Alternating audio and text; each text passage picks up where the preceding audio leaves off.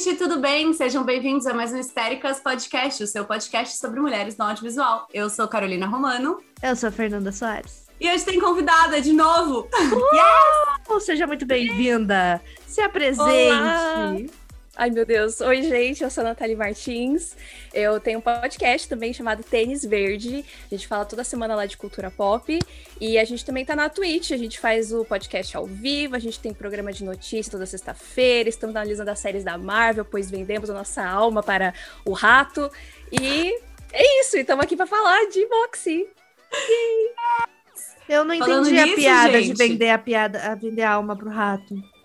Perdi. Mickey. O rato é o Mickey. Ah, tá, tá, tá, tá, tá, tá, tá. Agora liguei. O lá com crá. É, é, aquela coisa, a gente, a gente questiona o capitalismo, mas a gente tá lá, entendeu? É, não, eu tava... Vendo WandaVision toda semana. Eu é acordei isso, às sete da manhã pra assistir o último episódio de WandaVision, entendeu? Sou essa, essa pessoa. É isso. Esse é o mood. É o mood.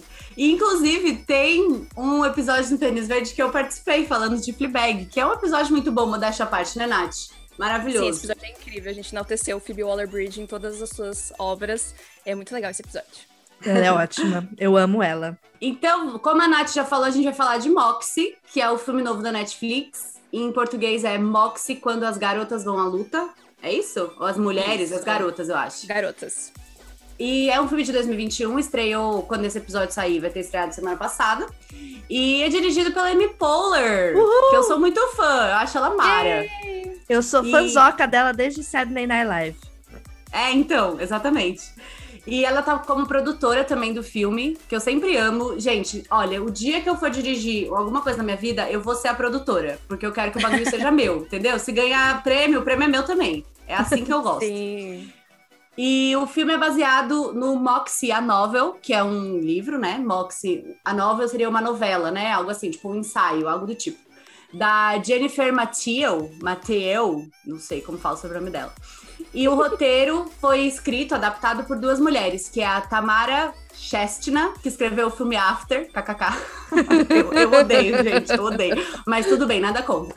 E a Dylan Mayer, que escreveu curtas e episódios de algumas séries mais desconhecidas, mas ela é atriz também, achei mara. Adoro quem faz tudo. Cara, caso você não conheça a Amy Poehler, você tá perdendo muita coisa. Ela é uma atriz é, de comédia que é muito conhecida, inclusive é, acabou de apresentar o Golden Globes, né, na semana passada.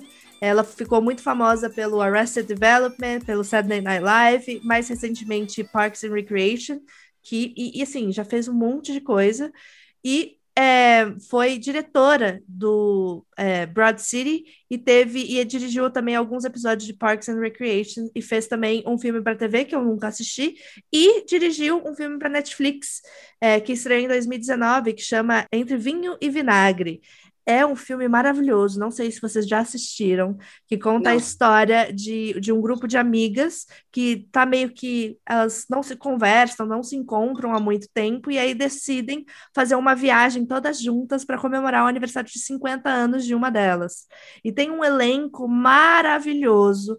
É assim, não é um filme que você pensa, nossa, que história genial, mas é um filme de comédia desses bem comedião mesmo. Tem, um, tem umas coisas de comédia é, física no meio, bem que a gente está acostumado a ver, e, só que normalmente a gente vê cheio de homem, né? Estilo. Qual que é aquele filme que todo mundo ama, que teve um, dois e três? Se beber não case. Que é aquelas hum. coisas, aqueles machos que faz as merda e não sei o quê. Só que nesse filme são cinco mulheres com 50 anos fazendo comédia. E aí um monte de gente achou, assistiu e não achou tão engraçado assim, não conseguiu ver a graça, falou que era um desperdício ter tantas mulheres maravilhosas no elenco, sendo que a história não era tão interessante. E aí volta um pouco para essa história que a gente falou lá no nosso primeiro episódio, que é a régua para filmes dirigidos por mulheres e que tem mulheres estrelando é bem diferente da régua para homem, né? Porque tenho certeza absoluta que se fosse a mesma história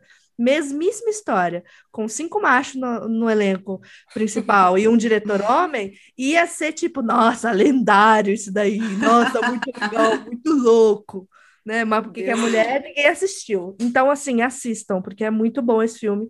Eu lembro que na época eu tenho um grupo de amigas da faculdade, a gente, todo mundo assistiu na mesma semana e a gente ficou é, se imaginando quem que seriam é, quem que a gente seria dentro daquele filme? Quem que vai ser quem daqui a 30, 20 anos?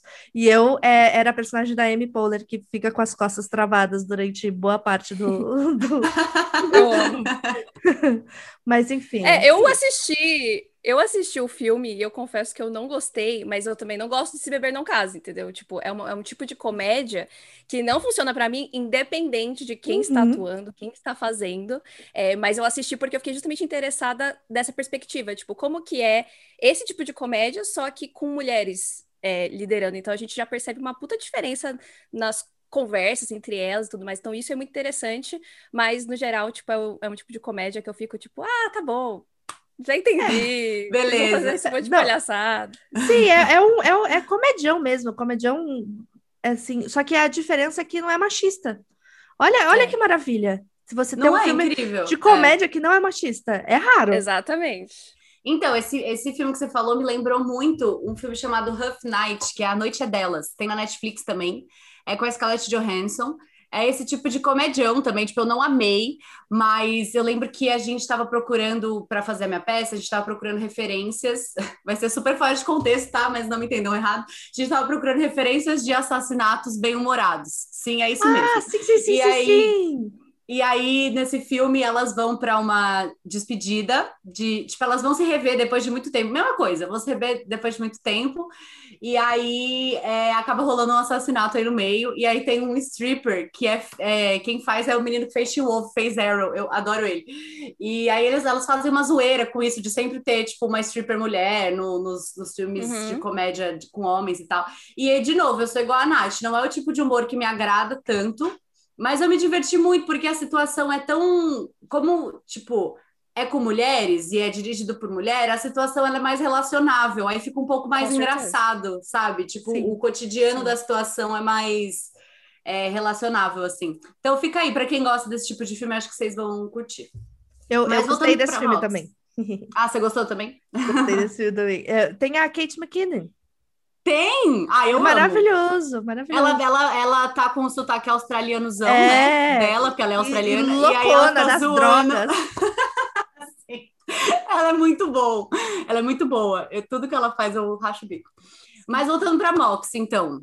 É, Mox é o segundo trabalho de, da Amy Poehler, né? Esse segundo grande trabalho como diretora mas ela já vem flertando com a direção faz uns anos já. Porque, e eu, particularmente, acho isso muito legal, porque essas atrizes, principalmente de comédia, que ficam anos na mesma produção, é, elas ficam vendo todo tipo de direção acontecer, sala de roteiro, desenvolvimento de história. E aí eu gosto quando elas começam a tomar conta das coisas, porque fica aquela mudança de liderança de dentro para fora, sabe? Tipo, elas já estão no mercado, elas já têm ali o rolê delas, tipo, ela não precisava virar diretora, ela fez porque ela quis. E aí ela usou aquela, aquele conhecimento que ela tinha de set, de produção, para fazer as coisas dela. Eu amo, sou, sou fã quando isso acontece. É, inclusive, eu vi uma entrevista com a Amy Poehler e ela não ia atuar no Moxie. Tipo, ela só ia dirigir, e aí depois, ao longo do processo, ela foi gostando cada vez mais da personagem, né, da Alissa, e aí ela resolveu atuar também, mas ela nem ia,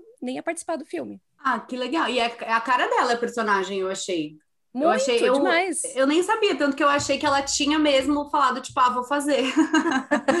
Eu também, porque é muita cara dela, né? Tipo, você não consegue imaginar, quase não consegue imaginar uma outra pessoa. Sim. Mas não, foi, era, era um processo realmente, tipo, que dá pra ver que ela estava interessada de ir para esse outro outro caminho mesmo, né? Uma coisa que eu acho super interessante aí vem muito do, do mercado americano que faz isso há muitos anos, principalmente com produtos como Saturday Night Live, né? Que é um berço de comediantes nos Estados Unidos muito forte.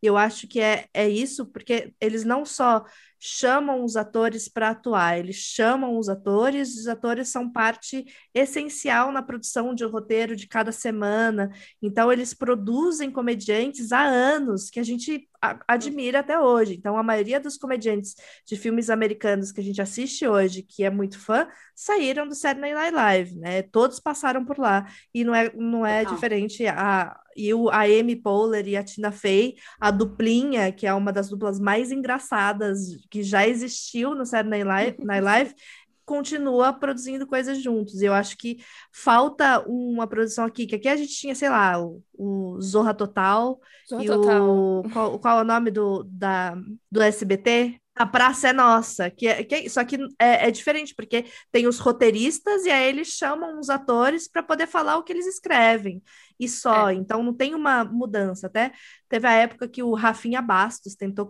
fazer um Saturday Night Live no Brasil, que não era sábado, é, era tipo de sexta, e chamava Saturday Night Live, que era super esquisito, e aí deu super errado, porque tipo, era na Record ou na Band, alguma coisa. É outro tipo. rolê, né? É outro rolê, né? Então acho que aqui no Brasil ainda falta um berço assim de comediante, né? A gente tem é muito difícil, principalmente para mulher. A gente vê Sim. mulheres comediantes, a gente conhece algumas, mas é mais de YouTube, de stand-up que a gente tem que correr atrás, mas a gente não vê produções é. grandes, né? A, a grande ponta, é, como chama? Ponto fora da curva é a Tata Werneck e Dani Calabresa, talvez, mas o resto a gente não tem, né? Essa quantidade é, de atrizes que têm visibilidade. Não é que a gente não tem, elas só não têm visibilidade, né? Eu acho que o, o mais próximo disso que você está falando talvez tenha sido o CQC, só que não era de. Era, tinha algumas sketches, mas era muito mais jornalístico, apesar de ser um, jornalista, um jornalístico super atuado, né? Sim. Então, os, eles precisavam ser atores, mas era muito mais jornalístico do que de sketch, assim. Mas o que eu ia falar também dessas comédias é que isso que eu acho, por isso que eu falei que eu acho que é uma mudança de liderança de dentro para fora, porque tudo bem que Moxie tem o seu humor, mas não é um filme de comédia. Não. Né? Sim. E, e, é muito legal quando isso acontece, porque, por exemplo, Jason Bateman, Bateman, vou citar um homem aqui, mas que é o criador, diretor e a, ator principal de Ozark, ele veio também de Arrested Development, que é uma série de comédia. Então, isso é muito legal mesmo, porque eles ganham uma base como profissionais e não como profissionais de comédia. Eles ganham uma base como roteiristas, como atores, enfim. E eles se estabelecem no mercado, assim. Acho foda.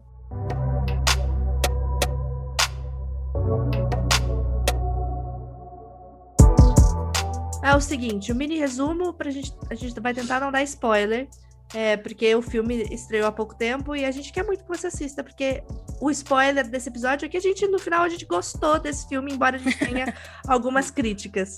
É, a Vivian é uma adolescente super quietinha e ela, junta com a melhor amiga dela, a Cláudia, estão é, no mesmo colégio há muitos anos e elas sempre observaram alguma coisa, algumas coisas que aconteciam meio de errado, mas elas sempre ficaram na delas. Tipo, ah, né, vou ficar aqui invisível para não sobrar para mim. Aí, ao mesmo tempo que a Vivian descobre que a mãe dela, quando era adolescente, era uma baita militante punk feminista e fazia a revolução, ela se depara com a Lucy, que é uma menina nova na escola, que se recusa a ficar quietinha no canto dela, se recusa a se fazer invisível para deixar de ser assediada pelo menino mais popular da escola. E aí a Vivian começa a fazer uma fanzine, inclusive é, eu acho que é maravilhoso eles escolherem, né? No caso, é a, a, a, escritora do livro, né? Tomou essa decisão da menina fazer a revolução por fanzine, porque a gente está tão acostumada na nossa, no dia a dia, que a discussão vai para as redes sociais, né? E o fanzine é uma publicação ali na mão que ela vai entregando para as pessoas.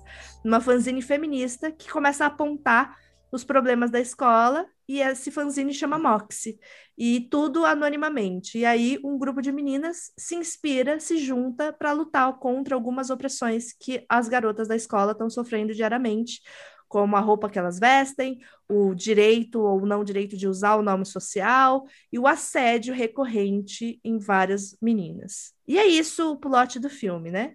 É isso. É, eu acho uma coisa legal de falar que, que eu, eu gosto muito desse símbolo, porque quando ela coloca a mãe da Vivian como esse símbolo feminista, a mãe da Vivian viveu nos anos 80, que era o ápice da segunda onda do feminismo nos Estados Unidos. Tipo assim, o ápice. O ápice também do feminismo branco? Também. Mas era o ápice da segunda onda do feminismo nos Estados Unidos. Então, era uma coisa. Não, não tinha isso de. Não, não era um feminismo velado. Era tipo assim, elas estavam puta mesmo, entendeu? E aí elas foram pra rua e aí foi uma grande revolução, uma grande loucura, assim. Então eu acho muito legal ela usar justamente esse, esse símbolo de uma mulher que foi muito feminista nos anos 80 e que agora vive uma vida normal, que ela acha que a mãe dela não faz nada só porque ela é mais velha e, enfim, tem um, um emprego tradicional. E aí quando a gente vê, não é bem assim, né? Vem daí a inspiração, além da Lucy, claro.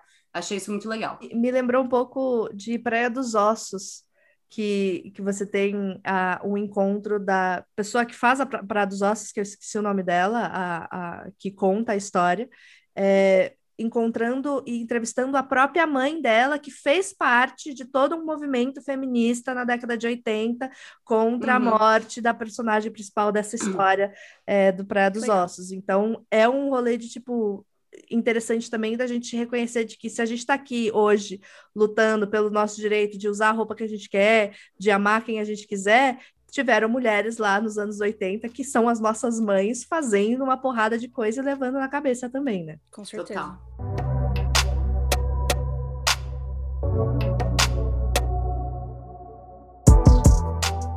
É, bom, eu não sei vocês, mas para mim, Lucy, melhor personagem, tá? Queria falar isso. eu ia preferir mil vezes que ela fosse protagonista do que a Vivian, que a Vivian é bem da sem graça. A atriz é bem boa, não é culpa dela, mas a personagem é bem da sem graça, sim. É... Sem sal, a... né? É, o famigerado sem sal, né? Eu, eu amo.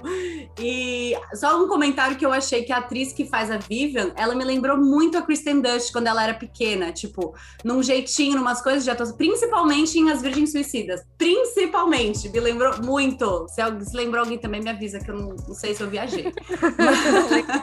Teve até um momento, assim, no, no começo do filme, quando a gente começa a ver mais sobre a, a implicância que o assédio que a Lucy tá, tá sofrendo ali. Por um momento eu pensei, será que na verdade a protagonista é a Lucy e os trailers fizeram parecer que era a Vivian? Mas aí, infelizmente não veio aí, mas eu acho que a, ela ainda tem uma participação muito importante e fundamental no, no filme, de qualquer forma. Sim, sim. Acho que se não tivesse a Lucy ali, seria um filme merda. É, e também não teria nada história. Teria, nada teria acontecido, nada teria na verdade, né? É, ou, é. seria um, um rolê bem mais inspirado pela minha mãe, deixa eu criar esse. E aí ia ser uma coisa meio, hã? Né? É. Tipo, do nada. O que, que, que tá acontecendo?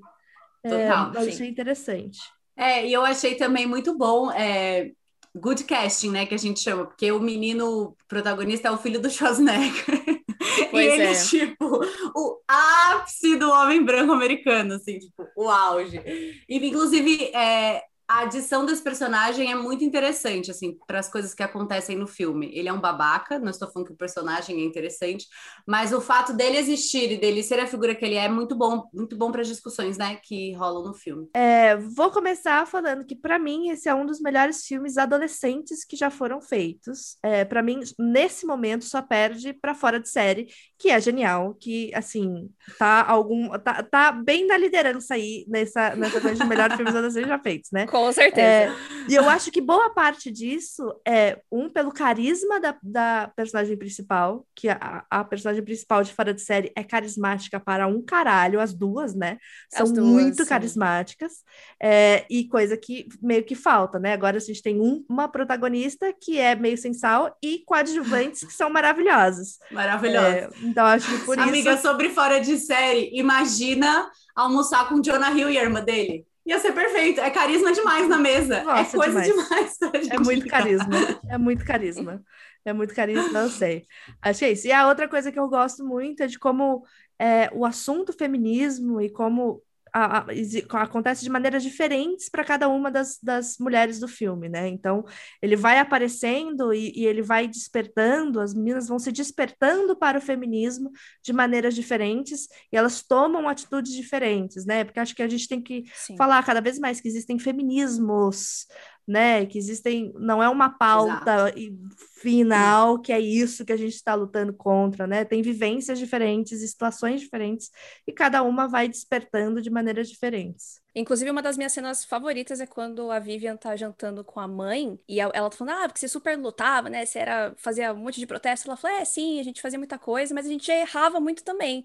A gente não era interseccional o suficiente, por exemplo. Uhum. Então, eu achei muito interessante isso de, de dela ter essa percepção de olhar para trás e falar, nossa, a gente realmente lutou pra caramba, a gente fez muita coisa, mas ainda a gente não tinha noção, né, de que ainda faltava trazer outras pessoas, outras vivências, outros olhares para essa discussão, né, que já é um, um, pouco diferente do que a Vivian está vivendo, né, de, de ter um grupo mais diverso ali e colaborando para isso. Não é, ai, ah, a Vivian é a Estrela. grande feminista e que vai É. dar toda, todas as informações necessárias. Tipo, não, muito pelo contrário. Ela aprende muito com as outras meninas. Existia uma grande possibilidade da Vivian ser uma grande Marcela do BBB 20, que ia lá ensinar feminismo para todas as pessoas, né? E, e não foi isso, né? Foi, foi Com uma coisa certeza. mais. Então, é positivo, realmente. É legal que mulheres que estavam vivenciando a segunda onda do feminismo branco nos anos 80 tenham consciência de que elas não eram intersexuais. Isso é importante ser dito. Afinal Sim. de contas, a gente vai até vai chegar nessa parte, mas é um filme que vai fazer muitas meninas adolescentes refletirem e pesquisarem sobre o feminismo, na minha opinião. E aí, quando você coloca uma fala dessa, você já alerta as pessoas a tipo, os tempos são outros, É. foi muito importante, mas a gente não pode achar que a nossa pauta é a pauta da nossa amiguinha, porque a nossa amiguinha tem uma vivência diferente da nossa.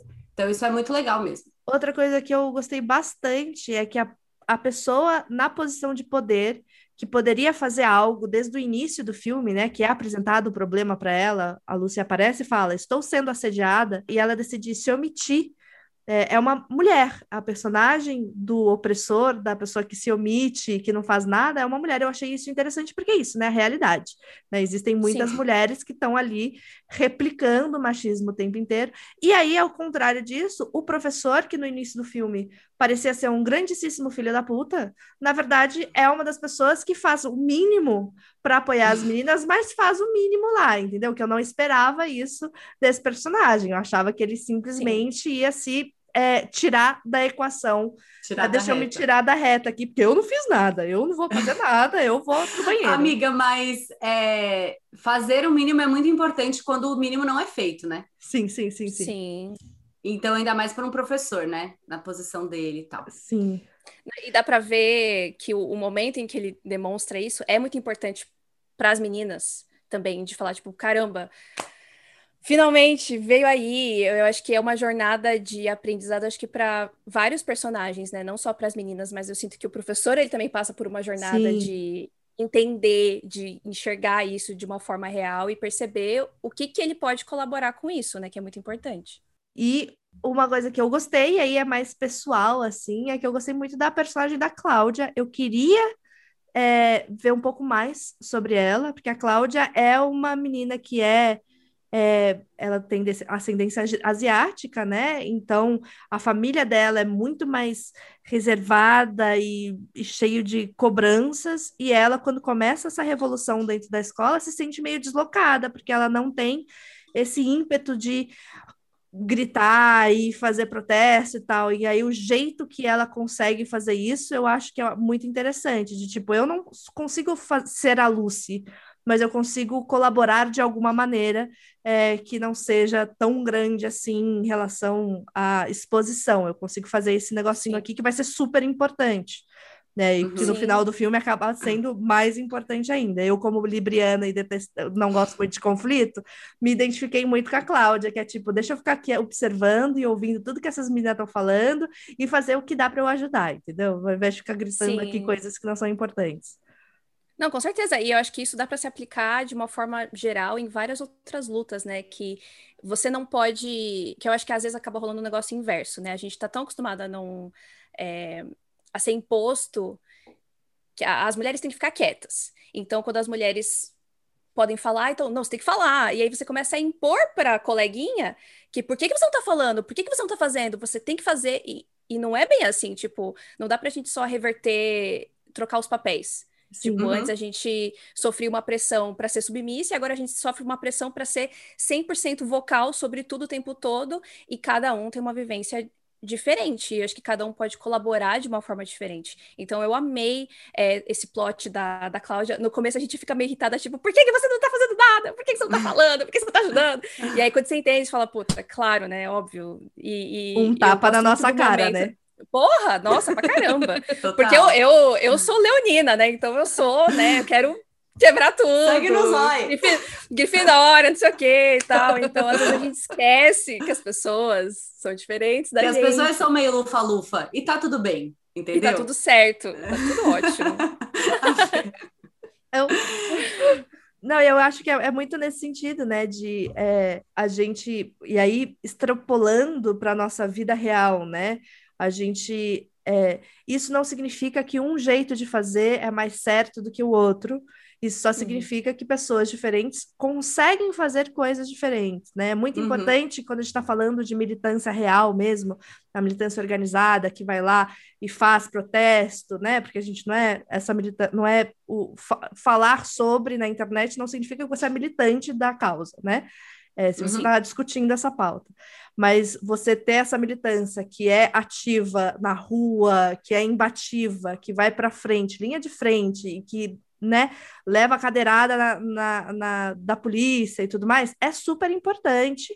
E ao mesmo tempo tem uma galera que está na retaguarda que está fazendo o quê? Aí vamos contactar quantos advogados a gente consegue é, ter do nosso lado para quando essas pessoas forem presas, a gente tirar elas da cadeia.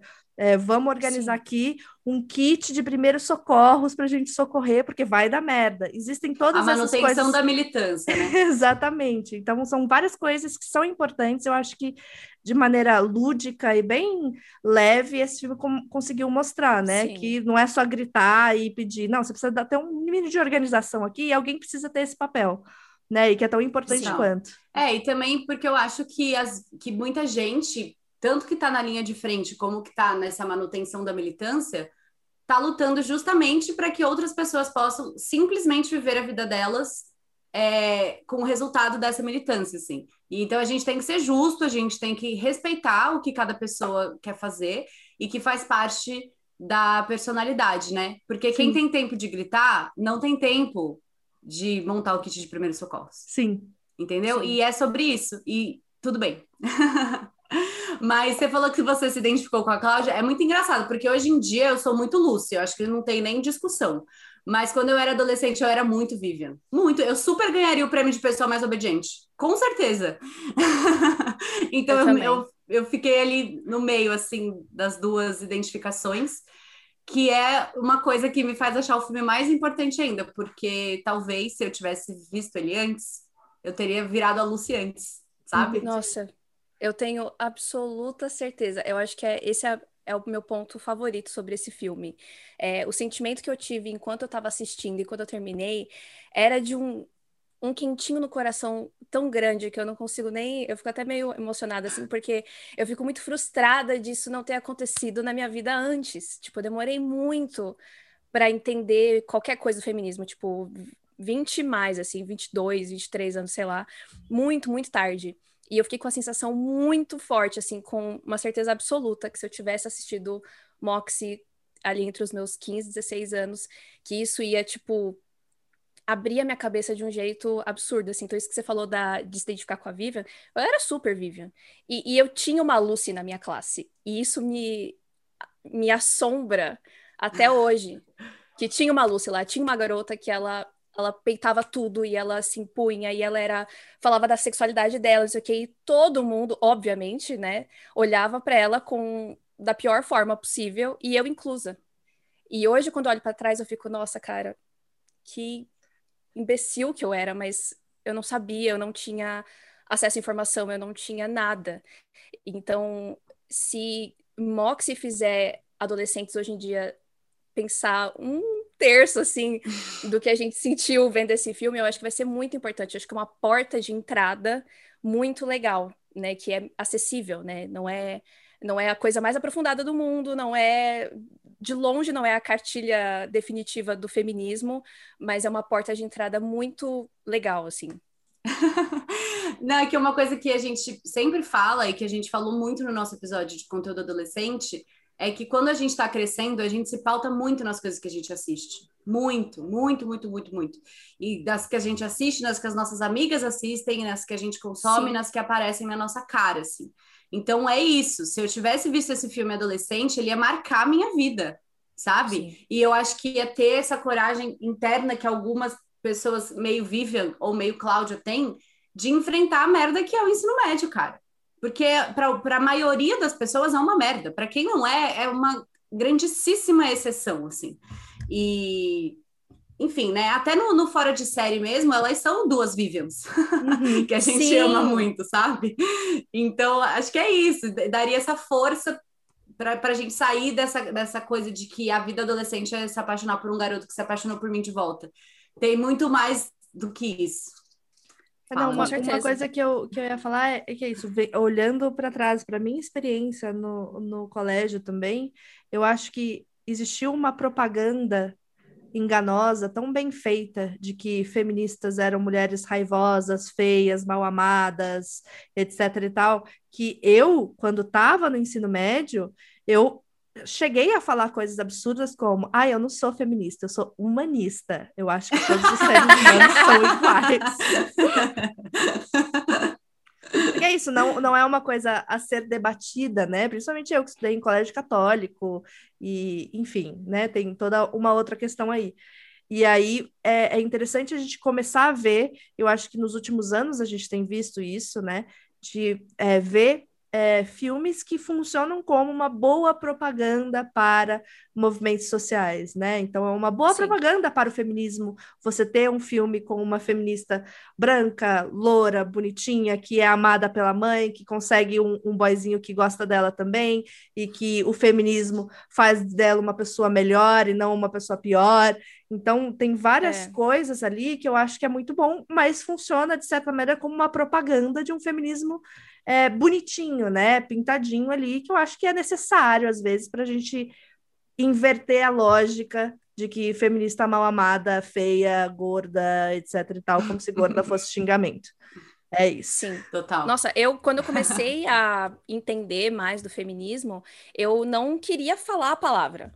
Era tipo um tabu para mim falar uhum. feminismo, falar feminista, eu sou feminista. Não, eu não sou, eu, eu só apoio igualdade entre homens e mulheres. Até chegar um ponto que, assim, eu, onde eu puder colocar nas bio do Twitter, Instagram, eu sei que parece uma coisa muito patética, mas para mim significa muito colocar lá que eu sou leonina, feminista e grifinória. Tipo, são as coisas que Porque é isso, porque se, se, se, tornou uma coisa muito presente na minha vida e hoje eu tenho orgulho de falar, hoje eu entendo o que significa. Então, acho que é muito importante também esse lance do entendimento.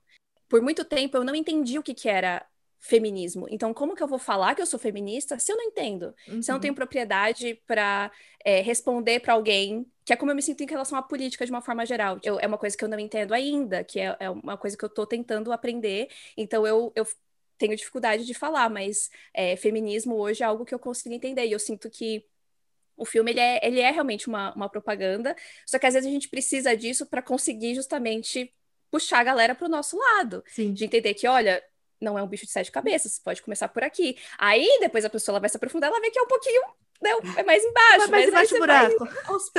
é, mas aí você vai indo um passo de cada vez, né? Que, que, pelo menos foi assim para mim. Eu não lembro, eu não consigo lembrar agora o que, que foi a coisa que deu estalo, que fez eu ver mais sobre feminismo, mas eu tenho certeza absoluta que não foi algo muito complexo. Uhum. Foi alguma uhum. coisa simples que eu falei, ah, pera. Na verdade, acho que eu lembro sim, acho que foi a Emma Watson. Boa. Ah, maravilhosa. Maravilhosa. Provavelmente a época que ela cortou o cabelo bem curto, porque isso foi uma foi grande. Por causa do... É, também teve, teve esse processo, mas quando ela começou o He for She, que era ah, o movimento tá. da ONU e tal, aquilo ali foi quando eu. Ah, pera lá. Então, feminismo pode ser interessante. Foi muito bom esse podcast, porque eu não lembrava disso. Falando agora que eu pensei, assim, cara, foi isso. Foi ali que eu parei de ter medo da palavra feminismo. Olha lá. E é uma, e é uma coisa meio simples, né? Sim, e é. aí, aos poucos, eu fui indo além. Mas isso é muito legal, amiga, que está falando, porque eu bato muito nessa tecla, assim, e às vezes eu até entro em discussões que eu não deveria, que eu sou uma pessoa que eu preciso aprender a ficar mais quieta, mas que eu sempre falo, cara, que a ponta do iceberg, ela é muito importante. Tipo, não é porque você já tá lá embaixo do iceberg Sim. que você tem que ignorar a ponta. A ponta, ela precisa para a pessoa que tá chegando. Como é que você vai, tipo, pegar e falar Entra aqui, se você já tem anos de estudo, de experiência, você quer que a pessoa entenda de cara. Eu gosto de fazer uma, uma metáfora, não é, não é uma metáfora tão feliz, mas que é um pouco de quando você vai contar para uma pessoa que você é LGBT. Tipo, às vezes você tem que ter respeito porque você demorou muito tempo para entender isso. E aí, quando você chega com essa informação para a pessoa, ela não estava esperando essa informação. Ela não Sim. tem aquela vivência que você tem né? Então a, a gente tem que respeitar também quem está chegando. E os adolescentes estão chegando. As adolescentes Sim. estão chegando. E já é muito lindo porque elas se inspiram muito na nossa geração, que é uma geração muito próxima da delas, que já mudou algumas coisas e que já tem esse contato, que pode mostrar para elas um pouco. Então, eu, eu sou a favor, sim. Eu acho que quando fica liberal demais é problemático. Aí eu já acho uhum. problemático. No caso do filme, eu não acho que seja problemático. Eu acho que é isso, é raso. Mas é, raso. é um raso. É um raso que é, tá é, ótimo. É tipo, quando você vai, quando você vai começar a aprender sobre feminismo, você não vai conseguir sentar a tua bunda na cadeira e ler um livro inteiro da Judith Butler e entender o que está escrito ali. Você vai Exatamente. ficar boiando. Você precisa de um, um curso básico de feminismo 101. O que, que é o básico? vamos lá, vamos assistir esse filme e começar a debater algumas coisas? E aí eu acho uhum. que esse é um uhum. filme ótimo, por exemplo, você passar numa escola e falar, vamos debater sobre coisas que a gente está passando na nossa escola e que no filme retrata? Sim. E aí começa a discussão, né? Eu acho que é um problema se ela para aí. Se a discussão Isso, parasse aí, exatamente. aí é um uhum. problema, né? É, é, você também de tomar como verdade absoluta. Então, pegar esse filme e falar assim: ah, é só fazer isso.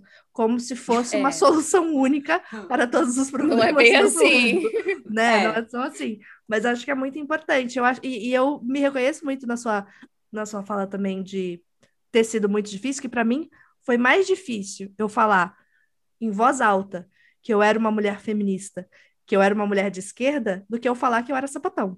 Sapatão foi fichinha, né? Perto do feminismo. Perto de falar que eu era feminista e que eu era de esquerda, aí piorou aí da situação, né? Inclusive hoje, as minhas questões com a minha família têm muito mais é, problema em relação ao fato de eu ser feminista e eu ser de esquerda do que eu ser sapatão. Eles estão aí felizes, não.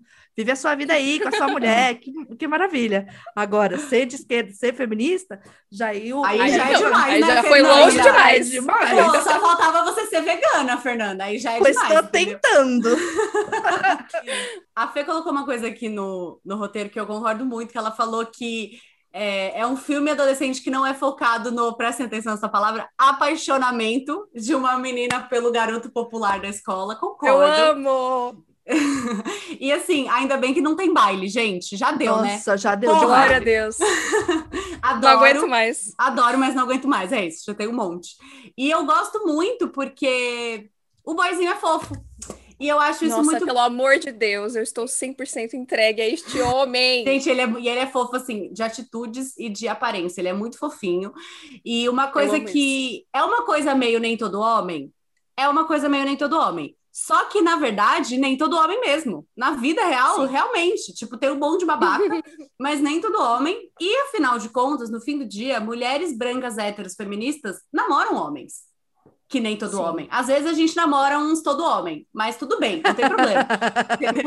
acontece. Acho, acontece. Eu acho positivo que tenha, até porque, geralmente, né, eu, eu não sei qual é o padrão de, de consumo dos adolescentes meninos norte-americanos, mas eu sei que se ele namora uma menininha, pode ser que a menininha queira ver esse filme com ele. E aí ele tem uma referência positiva naquele filme.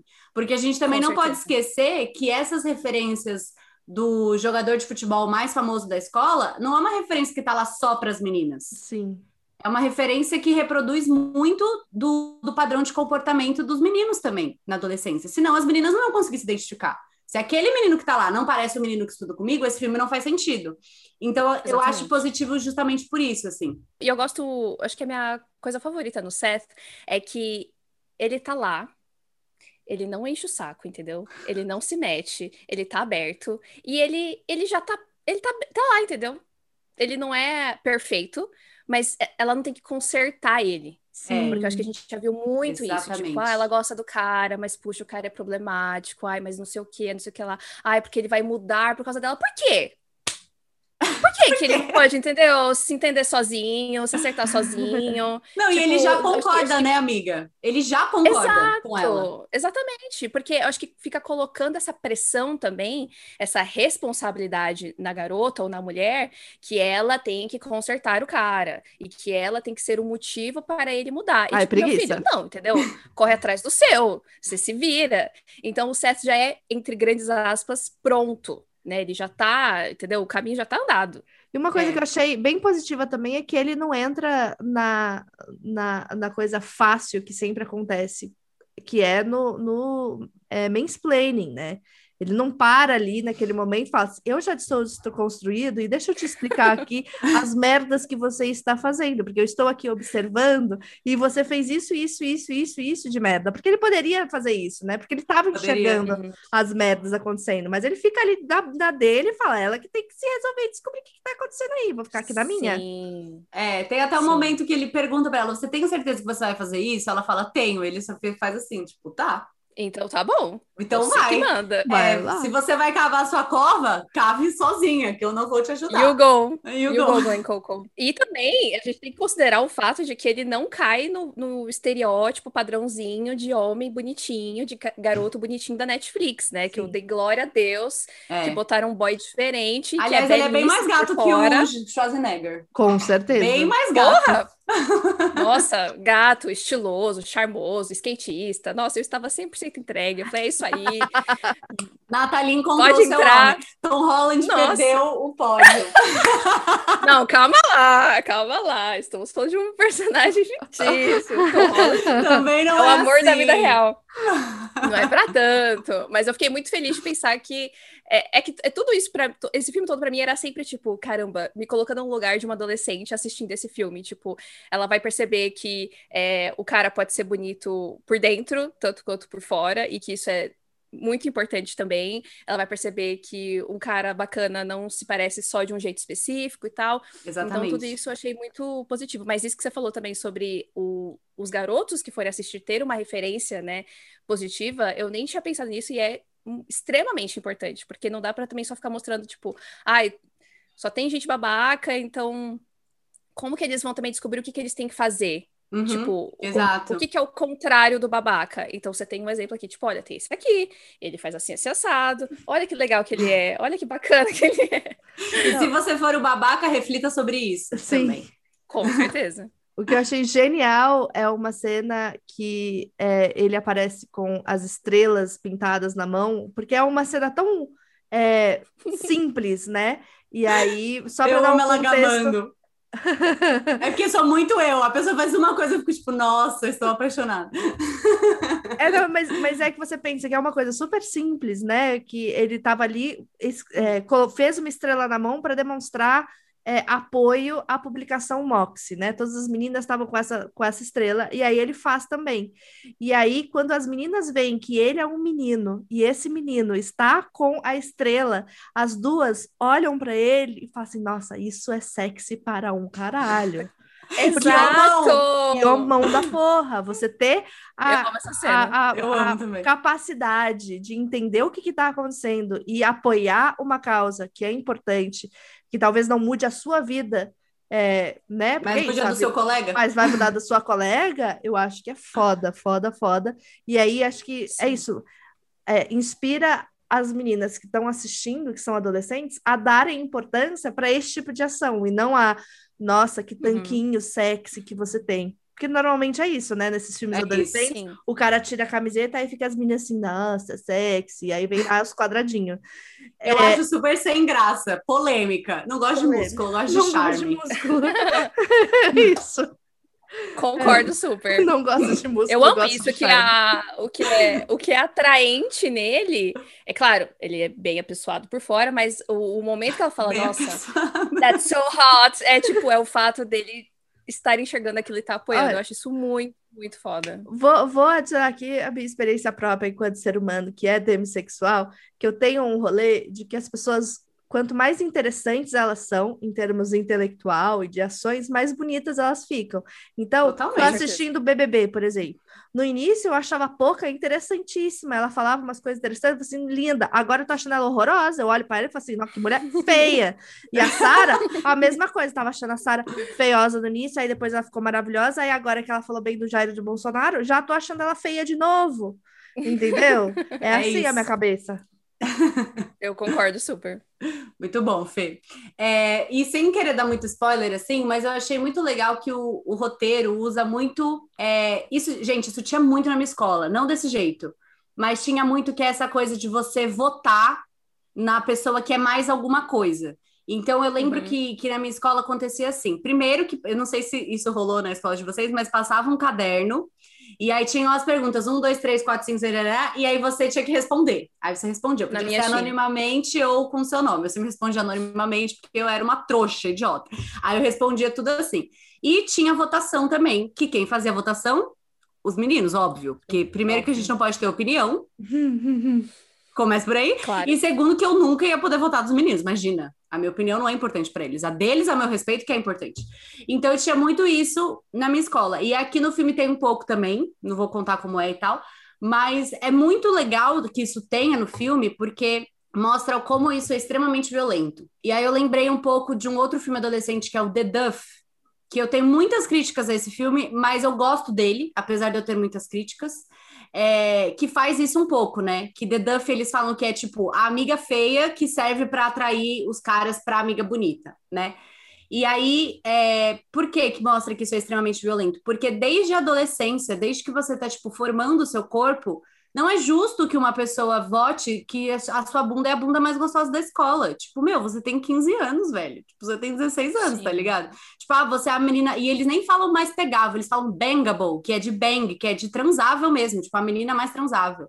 Que é muito problemático. E, tipo, não é engraçado. Machuca, machuca o seu psicológico, mesmo que você seja a menina mais pegável. Às vezes você não quer ser a menina mais pegável, você só tá vivendo a sua vida numa boa, sabe? Não é porque você é bonita, é, loira e cheerleader que você quer ser a menina mais pegável.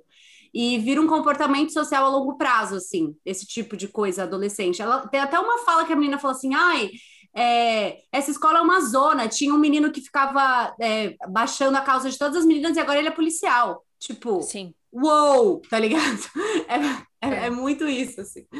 É, eu gosto muito que quando a Lucy e a Vivian têm um primeiro contato ali, que a Vivian, né, pra variar, ela só quer, tipo, fugir de confusão e ela fala: ah, não, só ah, baixa a cabeça aí, ele vai encher o saco de outra pessoa. E a Lucy fala, mas isso é perigoso, esse comportamento dele é perigoso.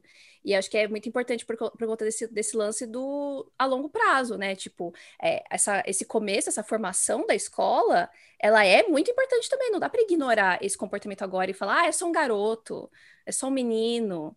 Quando depois ele vai se tornar um homem que faz isso e pior às vezes. Total. E aí a imprensa chama, é um garoto, um jovem de 35 anos que, né, teve um momento de. Aí você fala, tomar no cu, né?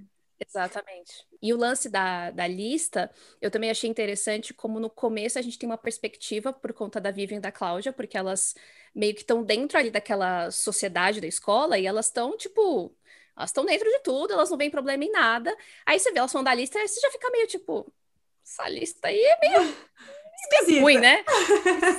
Estranho isso aí.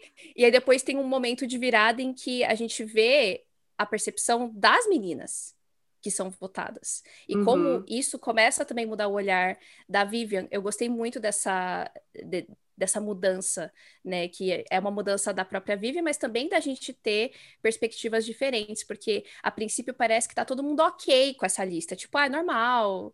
Ah, será que eu vou ser votada? Será que eu não vou ser votada? Mas na verdade não é bem assim. É como você falou, é uma violência é, para os corpos delas. E isso incomoda. Só que acho que a Vivian ela não não se colocava aberta para saber se se incomodava alguém ou não. Ela só aceitava, né?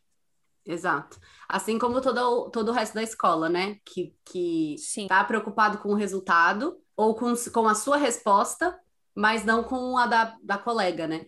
E isso que a Fê falou de de moleque, de menino, é, é, muito, muito normal, né? Tipo, às vezes eu tô conversando com pessoas mais velhas tal, e aí eu falo assim, ai, ah, não, porque, porra, boy com aquele boy foi foda tal.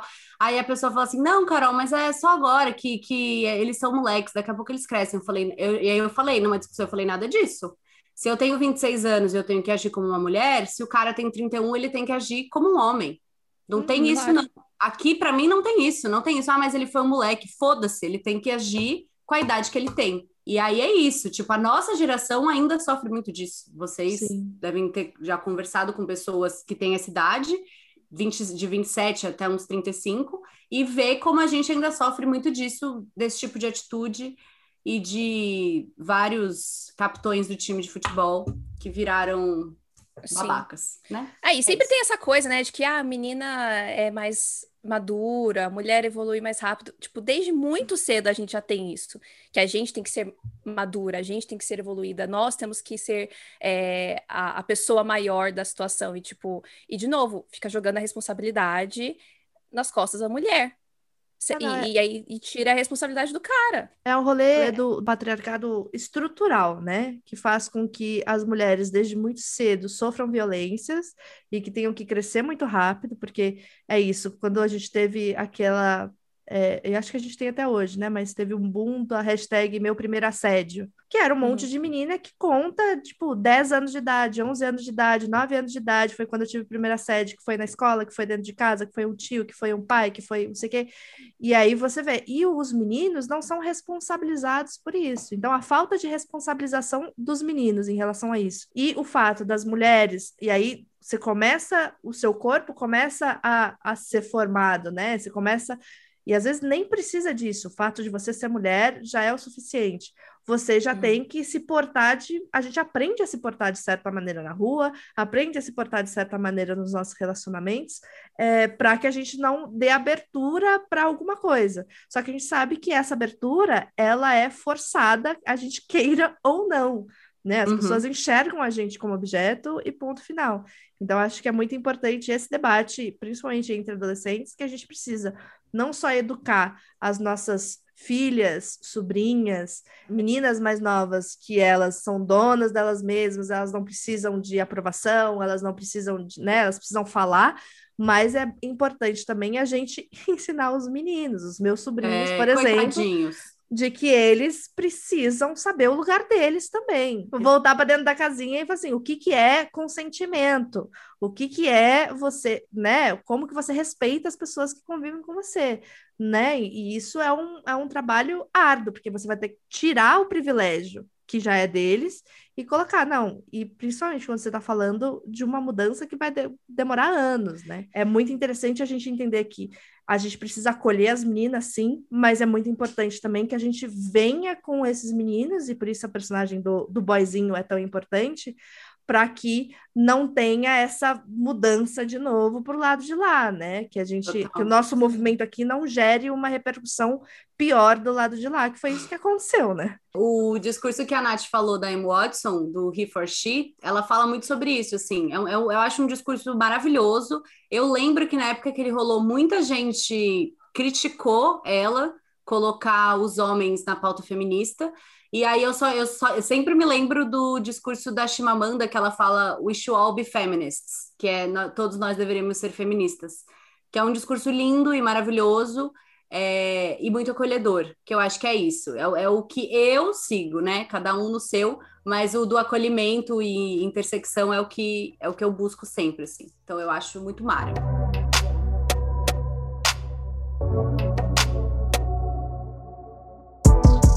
Acho que uma coisa que a gente já começou a falar aqui é que a gente sabe que esse é um filme que a discussão fica rasa. Fica meio clichêzinho, né? É um filme que é, é um- uma introdução. Então, pra gente, pra mim, que gostaria de ver algo mais profundo, gostaria de ver algumas discussões mais aprofundadas e mais fora do clichê, seria interessante. Mas eu entendo por que, que foi rasinho, né? Porque talvez não tivesse. Hoje eu tava vendo, tá no sétimo lugar mais popular da Netflix no Brasil. Uhul! Né? Mas talvez se tivesse, se fosse mais bad, se fosse mais profundo, talvez não tivesse em sétimo lugar na Netflix, né? Talvez não. É, eu acho que essa é uma triste realidade sobre o consumo de uma forma geral, mas vamos colocar aqui no Brasil, né? O consumo do brasileiro, quando a gente olha o top 10 da Netflix, ele costuma ser bem específico. É, E óbvio. dizer o mínimo. E óbvio, exatamente. Então, tem, por exemplo, teve um- uma série que me deixou muito surpresa do sucesso que deu, foi o próprio Gambito da Rainha, que não era uma, pra mim, não era uma coisa óbvia e clara que, nossa, o público, público brasileiro vai pirar com isso aqui. tipo, Xadrez, olha que coisa Xadrez. radical. minissérie, mulher. Com certeza a galera vai assistir. Eu não imaginava e foi o que foi. Depois, quando eu assisti a série, eu entendi, tipo, ah, tá bom. Ela nem é tudo isso assim, pra mim, né? Com todo respeito, quem, os gambiters do, do Brasil. Mas pra mim é uma, uma série normal. É, então eu entendi por, por que, que o Gambito ficou no top 10 e Nada Ortodoxa não, por exemplo. Que é uma minissérie tão boa quanto. Nossa, Nada Ortodoxa, para mim, é melhor. melhor. É, para mim é melhor também. É, e que se aprofunda mais. Então, é, eu acho que é exatamente isso. Eu acho que as pessoas se assustariam, infelizmente, é, se Moxie fosse mais. E eu já acho que Moxie é bem militudo, digamos assim, né? Tipo, ele deixa muito claro é, as intenções dele. Sim. Né? Ah, no sentido sim. de Uhum. a gente tá querendo trazer essa conversa aqui, a gente vai falar de feminismo, sim, Eu, contra a patriarcado. Não vamos fugir das palavras, sabe? Coisas é assim. uma que categoria costumam- que eu gosto de chamar de feminismo, é, militância malhação. É, exatamente. exatamente. É que para muita gente, a militância e malhação já é, ai meu Deus, vocês estão me oprimindo, ai, porque tudo é feminismo. Tipo, ah, Ai, eu meu Deus. muita É. disso. Que é o que muita gente critica do próprio Capitão Marvel, né? Sim. Tipo, ai, porque é muito é, lacração demais. E para mim o Moxie é lacração demais. Tipo, nesse sentido. É. Ele não tá tentando agradar homens Uhum. que é o que às vezes é, pa- passa essa impressão de que, tipo, pra gente poder falar de feminismo, a gente tem que, ah, não, calma, você tá- sabe, de ser. A gente não tá falando sobre acolhedor. você, você é lindo, perfeito. Tem outros outros caras Tem aqui todo que são homem. ruins. Exato, exatamente, que tem que é, dissolver ali a conversa para poder ser palatável Uhum. ao homem que tem medo disso. Uhum. né? Eu acho que o Mox ele é aberto, mas obviamente tem muito mais coisa que o filme não não fala. Eu até acho que seria interessante, já que a Netflix fez três para todos os garotos já amei, três barraca do beijo, vamos fazer um segundo Moxie? Por que não? Apoio, apoio Entendeu? essa decisão. Apoio também. Porque eu acho que eu acho que até uma coisa que a gente vai falar aqui mais pra frente, né? Sobre esse lance do. Tá, mas e aí? Elas fizeram tudo isso, e o que acontece depois? Isso vai realmente trazer mudança? Como que os meninos vão se comportar a partir dessa situação? Porque eu não acho que, apesar de eu gostar muito do, do, do final, eu não acho que isso vai ser a resolução de todos os problemas. Eu acho que se o, se o garoto ele é, é machista, se ele é escroto, ele vai continuar sendo. Mas como que ele vai se comportar sabendo que agora as meninas vão se impor? Eu acho que isso seria uma perspectiva interessante para uma continuação. E aí aproveitar, óbvio, bota a Lúcia aí mais, entendeu? Vamos aprofundar essa questão aí e tudo mais, e trazer mais, mais conversa. Total. É, é o que, é o que a gente falou do, do iceberg, né? É o, é o conteúdo feminista confortável para o sistema. E isso não é uma crítica, tipo, nossa, esse filme não deveria existir. Não, não, não. É uma reflexão. É um Uhum. filme importante, é um filme muito bom, a gente gostou, achou muito legal, queria ter visto quando era adolescente. Ok, ele ainda é confortável para o sistema. É só para que a gente saiba disso, tipo, não esqueça dessa informação. Mas eu vou criticar uma coisa que eu critico sempre, que aí é uma, uma questão Carol com o gênero, tá? Não é uma questão do filme. Tem um queerbaiting no filme, uma cenica de nada que tem um queerbaiting que eu não gostei. Eu não gostei, eu não gosto. Eu odeio quando eu tô vendo um filme e aí dois personagens completamente aleatórios que nunca flertaram, que nunca se olharam diferente, dão um beijo no meio de uma comemoração. Seja hétero, seja bi, seja LGBT, eu não gosto, acho que não faz sentido. Acho que faria sentido se fosse tipo uma festa e aí tá rolando tipo, uh, pegação ou yeah, mas assim, do nada, uma comemoração e tal, enfim, não, não gosto muito. Então, essa parte eu fiquei um pouco incomodada, porque eu achei que foi muito tipo, vamos pro checklist. Então, tem uma personagem, tem três personagens negras, tem uma personagem asiática, tem uma personagem trans.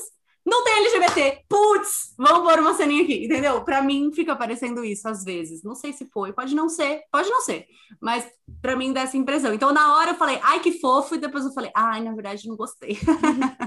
foi meio isso. Eu, na hora, eu fiquei muito feliz também, achei bonitinho, é, mas eu fiquei um pouco decepcionada que isso não foi para lugar nenhum. Acho que poderia, poderia ter tido alguma coisa antes, né, para poder fazer sentido ali, fazer mais sentido é, esse beijo, e poderia ter dado continuidade depois. É, então me, me, me incomodou também nesse, nesse sentido, e eu esqueci o que mais eu ia falar. Não, acho que, Pode falar, que isso conversa muito com que a parte que eu mais odiei do filme, né? Que pra mim o, o que acontece, Co- como que eu acho, e aí é achismo da minha cabeça sobre como foi escrito esse livro ou escrito esse roteiro. E escreveram lá, olharam para aquele roteiro e falaram: nossa, isso é muito feminismo branco, de novo. A história focada nessa menina branca aqui, os problemas dela, os problemas da, das meninas brancas que são assediadas ali pelo, pelo, né? A gente precisa trazer uma diversidade por aqui. O que, que a gente precisa fazer? Ah, vamos colocar essa personagem negra, vamos colocar essa personagem negra também, essa daqui, vamos colocar uma personagem trans aqui para dar uma diversidade, vamos colocar a melhor amiga dela como asiática, e aí, ah, beleza, a gente está fez o checklist da, da desconstrução. Da intersecção. Da intersecção. e eu acho que é isso, isso não é o suficiente. Você colocar uma menina trans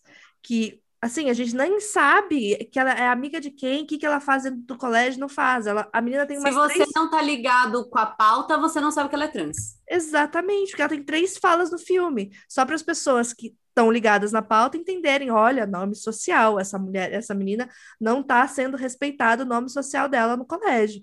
Mas se você não está prestando atenção, foda-se, entendeu? É mais uma menina que está ali reclamando porque a roupa dela não está adequada para o colégio. Então, acho que é isso que, para mim, faltou aprofundar um pouco essas questões é, porque ficou muito aprofundado, acho que a questão mais aprofundada ali no, no rolê, até que torna a maior discussão é o assédio do quarterback, né, do jogador de futebol americano, com a, a Lucy, que é uma mina negra, e também com as outras meninas todas, né, com a capitã do cheerleader e tal, e a coisa da roupa, que foi super, né, o, o rolê da menina ter ido de é, alcinha, e aí a mina branca foi de alcinha, ela tem o peitão, não pode, não sei o quê. Aí todas as meninas vão de alcinha um dia. E aí isso foi a grande questão aprofundada do rolê.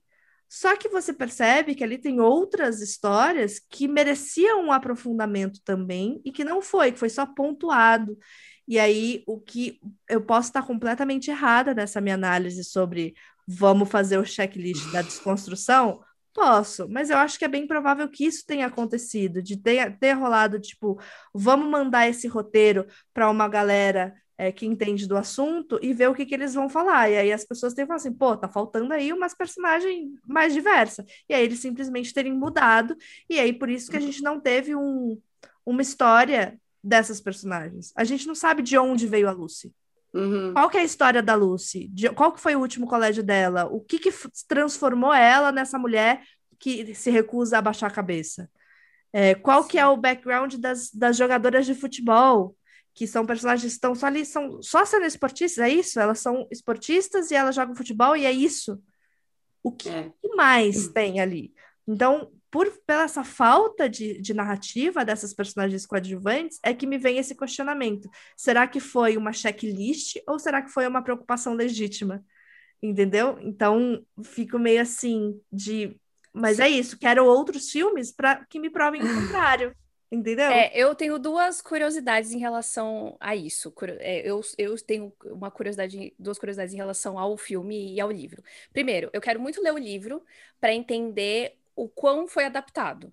Porque eu uhum. tenho a uhum. impressão de que o livro, eu posso estar totalmente errada, gente, mas eu estou chutando aqui, pelo, pelo momento em que o livro foi escrito, que talvez não tivesse esse checklist. Uhum. Mas eu não sei dizer porque eu não li o livro ainda. Então eu quero ler o livro para saber se, um, se tem, se tem essa diversidade das meninas, e dois, se elas são explora mais exploradas no livro, que também pode rolar essa questão, tipo, uhum. tem no livro, mas, puta, a gente vai adaptar, adaptar para um filme, o filme é bem longo até, tem uma hora e cinquenta, quase duas horas, uhum. é, ele não, não, não soou longo para mim, ele foi gostoso de assistir, mas ele é um filme bem compridinho, considerando filmes adolescentes, né, uhum. né, que às vezes tem uma hora e meia. Então, eu tenho essa curiosidade de ler o livro para saber de onde partiu, né, se já tinha essa representatividade ou não, é, ou se foi realmente colocado no, no filme, e aí eu tenho a sensação de que o checklist entrou. Uhum. Se não tem no livro, e aí tiveram que dar uma cortada para o filme para poder caber no filme, eu tenho a sensação de que o filme pensou: ah, o livro não é muito representativo, a gente precisa trazer mais representatividade. Ah, então o que está faltando? Ah, está faltando isso, isso, isso, isso, isso. Aí eu acho que pode ter rolado com certeza. Eu, eu, geralmente eu não leio livros depois que eu leio, que eu vejo a adaptação audiovisual, seja filme ou seja série, mas nesse caso eu vou abrir uma exceção e eu vou ler Moxie para ter certeza, porque eu me apeguei muito à história e eu, né, quero ter esse, esse panorama aí, que eu fiquei muito curiosa realmente para saber como que foi esse, esse processo da, da adaptação. Aí depois você volta aqui e conta pra gente. Conta pra Com gente. certeza. Mas eu fiquei com vontade de ler também, amiga Nath.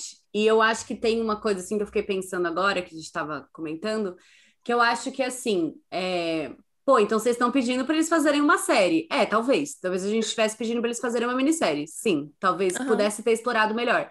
Mas eu também não acho que não existem formas bem feitas de colocar personagens que estão transitando entre a personagem principal. Vou dar um exemplo muito simples, tá? Por que, que a pessoa trans tem que ser a pessoa que faz teatro e canta música? Tem coisa mais clichê que isso? Tipo, ai, a menina trans é a menina do teatro. Não tô reclamando. Claro que provavelmente é ali que ela vai encontrar o apoio dela. Mas ela é só a menina do teatro? O grande drama dela é que ela não pode performar a personagem menina da, sé do, do- da peça? Será que a gente não poderia, por exemplo, na montagem inicial do filme, colocar ela entrando no banheiro e, e passar o menino fazendo um comentário infeliz? A gente São não coisas muito- poderia, na cena da sala, é, alguém fazer algum comentário do livro e alguém fazer um comentário racista com as outras meninas que são esportistas? A gente não poderia colocar em poucas partes do filme coisas que aprofundassem essas personagens, tipo, Lucy foi conversar com a diretora e a diretora fala assim: "Eu sei que na sua antiga escola, blá blá blá blá blá blá blá blá blá". E aí ela continua o discurso dela. Daí a gente já aprofundaria as personagens e ganharia o quê? Cinco minutos de filme. Nada demais. Duas horas, duas horas e Sim, cinco sim. não vai fazer diferença, né? Então, é, eu acho que fica a impressão da checklist mesmo por causa disso. Porque talvez, se tivesse sido um processo pensado desde o começo, tivesse isso, assim, né? É, e eu acho que também entra na questão de quem tá contando essa história, né? Porque até onde eu sei, as roteiristas são brancas também. Uhum. São né? brancas. Foto exatamente. Então, as roteiristas são brancas, a diretora é branca, a autora do livro também é branca. Então, eu acho que A também muito Poehler também é branca. Ah, então, a diretora, roteiristas, Ah, é, a autora do livro, tudo é branco. Então, é, também tem essa questão de. Eu acho que também tem isso da perspectiva de quem está contando essa história e de como vai contar essa história. é, de uma forma que também não pareça é, que, a, que a pessoa não vá se meter numa coisa que ta- talvez ela não entenda e que vai fazer um, um serviço. Então, eu acho que esses pequenos detalhes que você pontuou fariam toda a diferença e que faltou mesmo e que daria para ser feito, mesmo da Uhum. perspectiva delas de, de mulheres brancas. É, mas eu penso muito nisso também, de que talvez elas quiseram ir meio devagar para tipo a gente consegue contar essa história desse jeito para deixar que outras pessoas que entendam mais é, deem essa participação. Mas aí é óbvio também que seria o caso de que tivessem contratado roteiristas que não fossem brancas. A gente né? pode aumentar essa sala de roteiro. Eu ia aumentar. chegar nesse ponto. Exatamente. É, porque eu acho que. Tá uma discussão que a gente tem bastante no núcleo que eu participo de dramaturgia, que é assim: tudo bem, a gente tem que contar as nossas histórias. É verdade. Mas porque eu vou contar a minha história, eu não posso perguntar pro meu vizinho como é que é, funciona. É Uhum. verdade, a gente pode pegar mais leve, mas dá para ver que elas podiam ter feito só pelo fato de que tem lá depois que a menina é eleita com a bunda mais bonita, passa o menino bate na bunda dela. Isso é um detalhe muito maravilhoso, que já mostra, não é maravilhoso, né? Mas que já Não, é mostra para construção da história, sim. para construção da história, que já mostra que a menina trans entrar no banheiro e alguém fazer um comentário transfóbico também já dava para colocar, né? Enfim. Sim, sim. A outra coisa que, que aí é uma crítica minha, mas normalmente a todas essas comédias românticas, filmes adolescentes, que é o rolê da irrealidade de algumas situações, né? É, é o rolê de que, será que na vida real é, as meninas do ensino médio, é, quando elas são organizadas desse jeito, são ouvidas? Eu acho que tá mudando. A, a Carol até colocou aqui no roteiro que hoje, com certeza hoje, as meninas do ensino médio são mais ouvidas do que da nossa geração, por exemplo. É, Concordo. mas eu acho que ouvidas a, nesse, a esse nível, eu acho que provavelmente não. não, entendeu? Uhum. É isso. Mas eu acho que também faz parte do, do audiovisual criar realidades para que a gente possa almejar algum dia é, que adolescentes Uhum. sejam ouvidas, né? É, a outra coisa, será que o boy problema lá realmente encararia as consequências dos atos?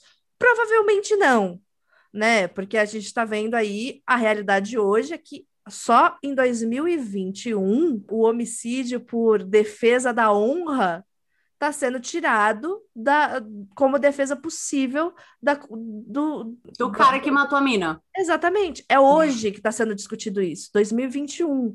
Até dois. E isso ainda está presente nos tribunais hoje. O cara, ah, eu matei ela porque ela me traiu, eu estava defendendo a minha honra, legítima Nem defesa isso, da honra. porque eu achei que ela estava me traindo. Ele, Legítima- pode, ele pode, teoricamente, Sim. porque ele achou que ela estava. E isso é legítima defesa da honra. E isso é uma coisa que advogados usam no tribunal no Brasil hoje. Então eu acho muito difícil que boys que sejam abusadores como adolescentes encarem as consequências dos atos dele, né? Enfim, de qualquer coisa que eles façam. Que é tipo, ai, e aí eu volto o, o, o caso que sempre me que me pegou muito, que é o caso de um de um nadador americano que foi pego em flagrante estuprando uma menina numa viela, tinha duas testemunhas, a menina estava desacordada. E aí o cara não recebeu uma pena pesada, porque o juiz e a defesa do cara argumentou: por que, que a gente vai julgar esse menino por 20 segundos de erro que ele cometeu, sendo que ele tem uma vida pela frente? E é essa justificativa que é dada, né? E se você é, assiste Nossa. Documentários como The Grounding Hog, que conta sobre o assédio e, e- e o- a cultura de estupro nas universidades americanas, principalmente por atletas que passam um pano gigantesco nessas situações, porque os atletas trazem dinheiro para a escola, porque os atletas trazem, né? E a gente traz para uma realidade brasileira. Exemplo assim, basicão, que nem é polêmico nem nada, mas o meu time, que é o Atlético Mineiro, acabou de contratar o, é, o técnico, que é o Cuca. E aí pouca gente sabe que o Cuca foi condenado por estuprar uma menina de 12 anos de idade quando ele era jogador do Grêmio, na Suíça. Eles foram presos, ele e outros três caras, e quando é, eles foram soltos para responder em liberdade, eles voltaram para o Brasil e foram condenados porque não estavam nem lá para se defender. E usam essa justificativa de que eles não estavam lá para se defender e por isso foram condenados para viver a vida normalmente. Gente, nossa, eu tô chocada. Entendeu? Então, tô chocada também que você gosta de futebol, porque eu não sabia informação. Não, eu não sou, eu não sou super fã de futebol, mas eu tenho um time. E aí, esse time é o Atlético Mineiro, e por acaso esse Cuca é o cara que. E eu descobri essa história recentemente, porque foi quando rolou o, o rolê lá do, do Robinho, que ia ser contratada pelo Santos, Pelo etc. e. Santos. E quem que era o técnico do Robinho quando eles tentaram contratar o Robinho? O Cuca. Quem? Tá vendo? Entendeu? O mesmo cara que tá indo. A gente tá vendo aí o goleiro Foda. Bruno, que ainda tá sendo jogador de futebol. Um cara que. Ah, né? inferno! Então, assim, é, é, é, tipo, eu sei que fazer um filme com essas realidades é pesado, mas eu acho também, a minha crítica a esse filme é talvez a gente precisasse de um pouquinho de realidade para as pessoas não acharem que é simples assim, e também de achar que as consequências de você falar as coisas são boas, porque às vezes não são. Porque É. eu acho, e aí é uma, uma coisa boa que eu acho que tem em The Prom, por exemplo. The Prom, você tem uma situação, uma comédia musical, good vibes. Eu tenho várias críticas em relação a ela. Inclusive, já fiz um vídeo, um IGTV, tá lá no canal das Bi, assistam. É, mas acho um filme bom. Mas em The Prom, é, os alunos todos se voltam contra a protagonista, que estava sendo a milituda, e fazem um bullying absurdo com ela. Né? Falam, nossa, você estragou! São todos super homofóbicos. Mas isso, eles conseguem mostrar isso no filme de maneira leve, de uma maneira que, né, não seja, mas tá ali. E eu senti uma falta dessa, de um pouquinho de realidade nesse filme em relação às consequências é, da- dos atos das meninas. Tipo, no máximo que existe é uma ameaça de suspensão, uma ameaça de expulsão da escola, mas isso nunca, ca- nunca acontece, né? Enfim. Uhum. Tô dando Só a spoiler Cláudia tem uma. A Cláudia tem É. uma suspensãozinha ali, mas também. É, é que Nada pra ela demais. pesa mais por conta da família dela, Sim, mas não pesaria pra Vivian, por exemplo, ou pra Lucy, que Exatamente. tá- tá Que já estão pais lá. aceitariam. Então É, acho- Eu acho que, de novo, acho que se, se tivesse uma sequência, poderia super entrar, porque aí a gente, a gente vê que a, a diretora fala, ah, então, Mitchell, a gente precisa ter uma conversa aí, mas para por aí. E até no 13 Reasons Why, que é uma série que eu não gosto, Acho que a série foi para caminhos que, pelo amor de Deus, mas teve um momento que rolou isso, né? Que um, um personagem foi acusado de, de, estupro e tudo mais, e ele foi a julgamento, mas o julgamento não deu em nada, ele saiu em liberdade. Eu acho que se talvez a gente tivesse uma sequência, poderia entrar isso também, né? Uhum. De ver o que, que, que, rolou ali depois da conversa da diretora com ele, se isso realmente deu resultado, e principalmente se deu resultado nele, né? Total. Que é a minha maior curiosidade, de ver Sim. o que que qual que seria a visão e o comportamento dos meninos em relação a, a tudo isso. Mas acho que, que sim, poderia ser mais realista no sentido de que é, nem sempre você levantar e falar vai ser Positivo. bem recebido. Bem né? recebido. É. Não, eu vou emendar já no, no, na minha última crítica aqui, que estava por último, mas que eu acho que faz sentido dessa visão, porque é isso. A minha crítica a, a essas situações de, tipo, a falta de realidade, do esvaziamento dessas pautas importantes, é uma crítica que eu tenho, não pontualmente em cada produção, mas especialmente a Netflix, que tem feito isso com algumas séries e alguns filmes. Então, eles trazem, a Netflix eh, vende essa ideia de que é diferentona, de que é uma, uma que aqui pode tudo, aqui a gente está quebrando barreiras e aqui a gente está falando sobre coisas que outros canais e outros streamings não falam. Só que, na verdade, eles acabam entregando uma coisa rasa pra gente. Isso é, aconteceu com várias séries e vários filmes, assim. Orange the New Black, Cara, Gente Branca, é, recentemente The Prom, que foi a mesma coisa, que foi tipo, nossa, esse musical super desconstruído. E aí você assiste e você fala assim, nossa, rolou um esvaziamento de uma discussão aí, gente. Rolou um, uma coisa esquisita, não gostei. É, inclusive, Orange no Black tem um texto maravilhoso que, se eu achar, eu mando para Carol para ela colocar na thread do Twitter, mas talvez eu não ache, que é uma mina negra analisando a temporada de Orange no Black, que a Pusey morre, falando: parece que há uma pornografia para gente branca, pornografia de violência de pessoas negras para pessoas brancas. É isso que é, tá esvaziando completamente Nossa, a discussão. Que pesado isso.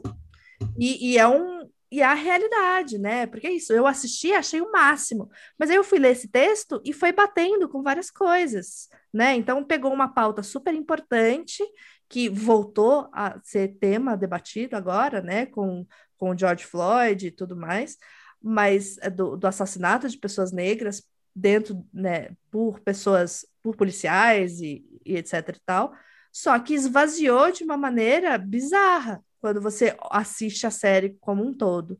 Então, eu acho que é uma discussão muito mais, uma crítica muito mais à Netflix do que necessariamente a Amy Poehler e as produtoras executivas. E até a Carol colocou aqui um, um, uma, um questionamento importante, porque a gente, como público, a gente não tem noção de, do que a Netflix pediu para mudar ou não no roteiro. Porque se é um filme da Netflix, é a Netflix que aprova o resultado final, o corte final que vai para o ar. Sim. Né? Então a gente não sabe até que ponto é, não foi a Netflix que falou, não, vamos deixar um pouco mais leve, mais rasinho mesmo, porque vai dar mais certo comercialmente para gente. Porque no final eles Sim. são uma empresa que precisam de lucrar para poder fazer as Como coisas. Como eu falei, é confortável ao sistema, né? Exatamente. Sempre importante ressaltar. Inclusive, o, o final do filme, quando tem né, uma grande revelação ali, eu fiquei até um pouco chocada, porque eu não esperava que o filme fosse por esse caminho. Porque, de fato, eu estava achando que estava tudo... Estava muito legal, eu já estava muito engajada e emocionada, mas estava bem leve. Então, teve esse toquezinho assim no final, que aí eu me debulhei em uhum. lágrimas, etc. Mas eu sou muito chorona, né? Vamos, vamos, combinar. Então, tipo, eu já tava super emocionada durante o filme todo tal, mas esse, esse final eu, eu chorei muito mais, é, porque eu achei que foi um, um relato muito, muito importante que eles colocaram, e até um pouco pesado por, pro que o filme tava apresentando e a, e a Netflix de uma forma geral, né? É porque a Netflix eu sinto que parece que eles têm dois extremos, que é 100% raso e muito pesado desnecessariamente. o meio do caminho. É, que no final das contas, as duas discussões ficam rasas, no sentido de ou eles não aprofundam o suficiente, ou eles são extremamente gráficos sem necessidade. Sim. Né, que provavelmente acho que entra esse lance da, da Pusei. É, e, e, de novo, falando de obras adolescentes, né? O 30 Reasons Why, teve uma série de cenas que, assim, tipo, passou Pelo muito do Deus. ponto do, do, do, que era do que era contar a história, do que era ser real e do que era, tipo, isso não faz sentido, não tem por que você fazer uma cena tão gráfica assim, é, dessa maneira. Então, parece que a Netflix ela perde um pouco a mão. E, e eu concordo super, eles se, se, levantam como essa, esse lugar que é muito representativo, e eu acho que é muito positivo que eles têm aberto muito espaço para criadores, acho que muito mais atrás das, das câmeras até é, do que necessariamente nas histórias que eles contam, mas tipo de ter é, diversidade de, é, de pessoas envolvidas nas produções e tudo mais, mas no, no final das contas o resultado nem sempre é o suficiente para se vangloriar tanto, né? A gente sabe muito bem que tem muitas outras obras de outros canais, de outros streamings, que, que realmente se propõem a contar uma história e, e, e vão e contam, né? Seja sendo mais pesado ou mais leve, mas é, de uma maneira mais completa, digamos Sim. assim, né, do que a Netflix faz. Um bom exemplo de comédia que aborda temas super pesados e, e de, consegue aprofundar de certa maneira é a série brasileira, né, do, do que a gente até entrevistou a Vera Egito aqui, é, que é, esqueci o nome. Todos nós. Que é Todos Nós, que é maravilhosa, entendeu? Porque é isso, ela é, é uma comédia levezinha, você dá risada em todos os episódios, mas que aborda temas e consegue aprofundar, às vezes, com uma ou outra ceninha que está dando contexto para a personagem, né? Então, acho que é, é, é, interessante isso. E deixando claro que não são todas as séries da Netflix que a gente tem essa, esse questionamento. Tem algumas séries da Netflix sim, que são maravilhosas. Sim.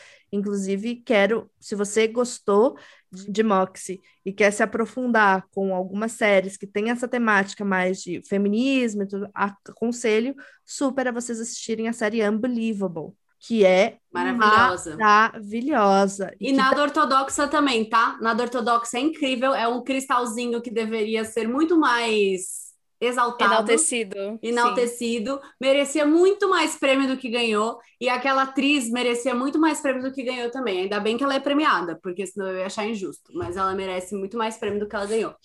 E só para encerrar aqui, o que eu ia falar é que a gente vai fazer um episódio sobre um filme que eu estou obcecada, que chama-se Promising Young Woman, ou Bela Vingança, que fala um pouquinho desses comportamentos, desses tipos de boys ao longo, a longo prazo. uhum. Vem aí. Eu tô obcecada demais. Mas é isso, acho que no mais adorei, assim, Sim. acho que é o que a gente falou, tá numa plataforma que atinge muita gente, a gente nunca pode tirar a importância disso. É, o que a Nath falou no começo, se inspirar alguém a pensar sobre isso, já tá ótimo, né? Sim. O que a gente não quer é que a discussão acabe aqui, Sim. né? É. E, mas é isso, tipo, tá aí para todo mundo ver. Acho que pode ser até uma, uma produção que revolucione cabeça de mães e pais, assim, tipo, se a pessoa quiser assistir, né, em família, eu acho que é um filme super family friendly, porque ele é novamente confortável ao, ao que a gente já vive, né? Então, enfim, acho isso muito, muito legal, assim. É muito gostosinho, é o tipo de filme que eu acho que se eu tiver meio triste um dia, talvez eu assista ele, sabe? Sim, eu vou querer muito rever. A trilha sonora está incrível também. Incrível! A trilha é Para quem é mais velho, vai, vai reconhecer aí umas músicas. Eu fiquei super feliz no final. Sim, a, sim, a musiquinha sim, do final, eu fiquei muito feliz. Não, eu, eu fiquei é... surpreendida que eu tava ouvindo o crédito subindo, né? Que eu tenho essa. Às vezes fico a, a, ouvindo os créditos, porque a música tava boa também. E aí eu fiz, gente, falaram alguma coisa em português? O que, que é isso? e aí eu fui abrir meu Shazam para poder descobrir que música que tava tocando. Eu sou rainha de fazer isso. Amo. Amei. Eu amei muito. Eu, eu acho que é, é, isso mesmo. Tipo, o filme poderia ter feito mais?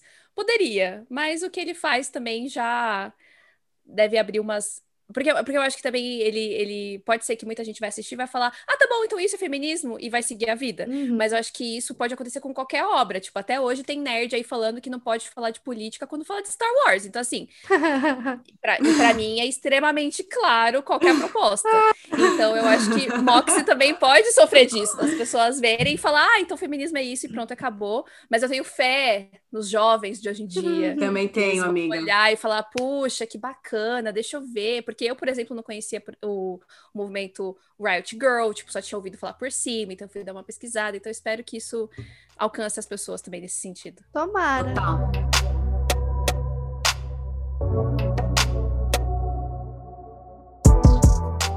Então a gente vai aproveitar aqui, vai estrear um novo quadro. Eu amo, que não é um quadro, mas que a gente chamou de sessão diferentão. Que no final de todo episódio a gente vai indicar alguma coisa que pode ou não ter a ver com o tema, mas que a gente não teria outra oportunidade de indicar senão no podcast. Então pode ser um livro, uma minissérie, um outro podcast, uma novela, qualquer coisa que a gente queira indicar que a gente acha que vale a pena consumir. Fernanda, pode começar. Eu estou muito emocionada, porque essa foi a minha primeira leitura do ano. É, ganhei de presente de Natal da minha namorada, e ela é uma pessoa dos livros, é, e eu tô tentando me tornar uma pessoa mais dos livros do que fui no passado. e aí, as pessoas que estão assistindo no YouTube, estão vendo, é, ou não, porque a, a quadra é pequenininha, né? É, tem esse livro aqui que chama Vox. O plot desse filme é o seguinte: um livro. cara é, é, isso. Mas eu queria tanto que fosse um filme. Eu queria tanto que alguém. Eu quero, eu quero muito. É, enfim, o plot desse livro é o seguinte: um cara bem conservador é eleito presidente dos Estados Unidos, e aí, depois de uns dois aninhos, assim, coisas estranhas começam a acontecer, e aí, quando eles piscam os olhos, as mulheres perdem todos os direitos, tem que usar uma pulseira onde eles contam as palavras que elas podem falar por dia. Ou seja, as mulheres é deram é muito problema, e aí elas têm que usar uma pulseirinha e elas têm direito a falar, de falar 100 palavras horas por dia. É menos de um tweet, gente. Eu amei a comparação. É bem menos que o tweet hoje em dia, né? É, que antigamente era 140, aumentou. o tweet aumentou é, para 240. Ainda tem né? thread? Então, assim, é, é, é, é, menos de um tweet por dia que você pode falar, e assim, você falar é, conta como uma palavra. E eles começam a, a instalar câmeras para você não poder se comunicar por mímica, por gesto. Não pode. Porque o negócio é você parar de fazer com que as mulheres se comuniquem, porque mulheres são perigosas. E é esse o plot. E aí você tem uma, uma mulher que é cientista é, que passa a vida dela inteira estudando o cérebro de pessoas que passaram por problemas e tem problema de falar, né? Então ela estuda como as pessoas, como cuidar dessas pessoas que passam a ter uma, um problema na hora de falar coisas. E ela tem quatro filhos: um menino, que é mais velho, gêmeos, e uma menina mais nova. E essa menina também usa pulseira. Então, Uau. é uma menina de sete anos de idade que só pode falar 100 palavras por dia. E como que você controla uma criança, né? Eu amo esse livro. Enfim, é maravilhoso. Eu chorei horrores. Eu chorei horrores. e, e eu chorei, e aí eu vou falar, não chorei nem no, no, no livro mesmo. No livro eu li, terminei e falei assim, nossa, foda. E aí tem os agradecimentos no final. Aí eu, aí eu, aí eu desabei. Aí eu desabei de chorar. Perdi as estribeiras no agradecimento final da autora, que é a Cristina Doucher. E eu quero muito que eles façam um filme desse livro, porque eu acho que vai, vai alcançar mais pessoas, né? Porque nem todo mundo lê. Então eu quero muito que se transforme num livro, num filme. É, porque o livro tá aqui. Eu amei esse livro. Maravilhoso. Então, leiam, leiam, leiam, leiam. Tá, então, no meu, eu não ia indicar livro, mas eu vou. E aí eu vou aproveitar. Nossa, eu não estou nem acreditando que eu vou poder falar desse livro nesse podcast, que é Os Sete Maridos de Evelyn Hugo, que eu sou, assim, obsessed. Gente, esse livro é incrível, é perfeito. É... Vou resumir rapidamente. É sobre essa pessoa, Evelyn Hugo, maravilhosa. Não é sobre os sete maridos, apesar do livro chamar Os Sete Maridos de Evelyn Hugo que ela é uma estrela de Hollywood dos anos. Não tem na sinopse, mas dos anos 60, enfim, da era de ouro de Hollywood. Tem muito da história dela inspirada em história de grandes divas de Hollywood, como a Marilyn Monroe e tal. Então, se você é bem viciado nessas histórias como eu, talvez você reconheça alguns elementos. E eu acho que a grande genialidade do livro é porque ele é contado como se alguém estivesse escrevendo a biografia da Evelyn Hugo. Então a gente lê como se fosse a biografia da Evelyn Hugo e tal.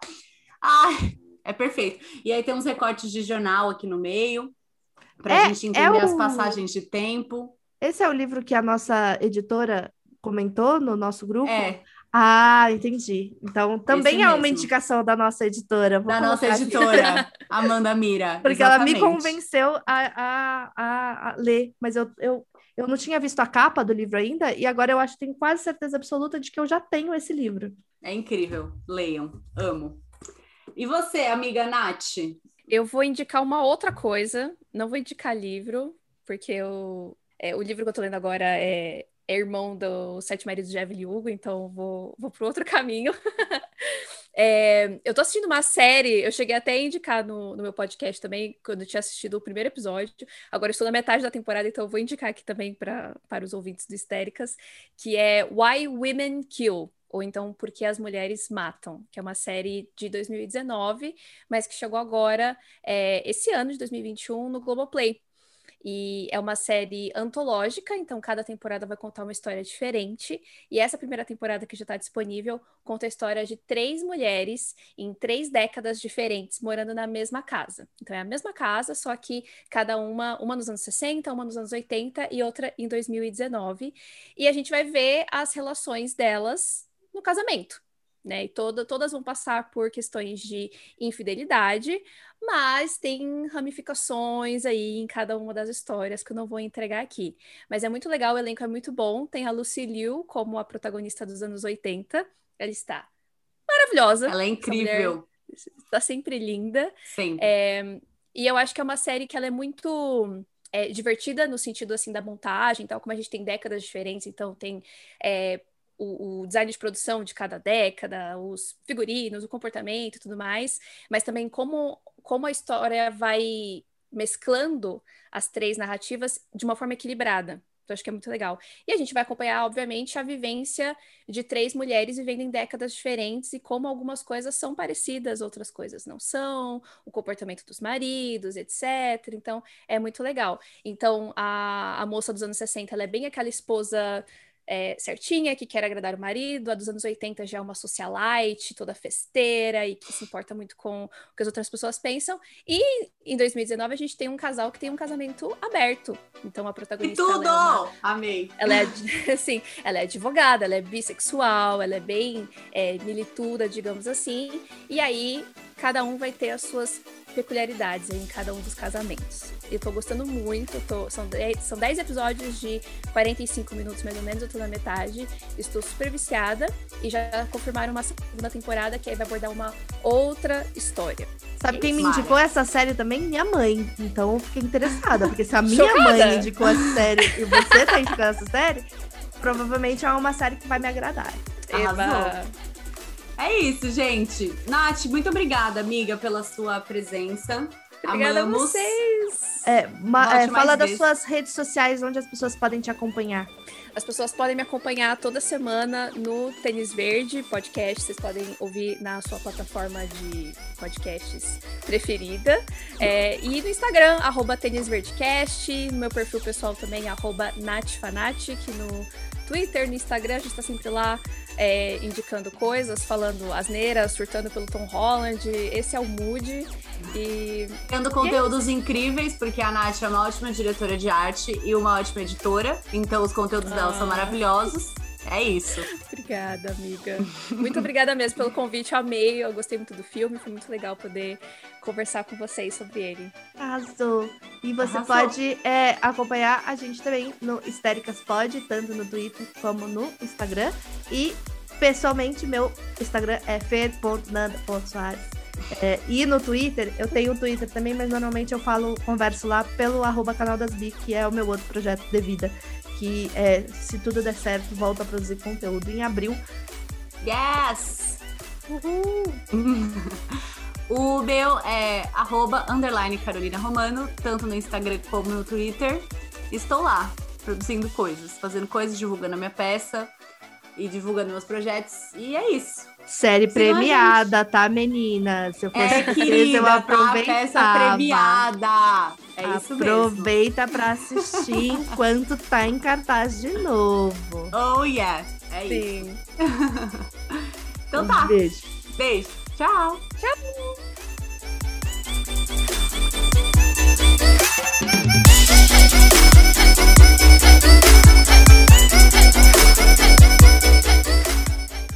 Esse podcast foi criado, roteirizado e apresentado por Carolina Romano e Fernanda Soares. A identidade visual é de Natalia Martins e a edição é da Agência Miragem.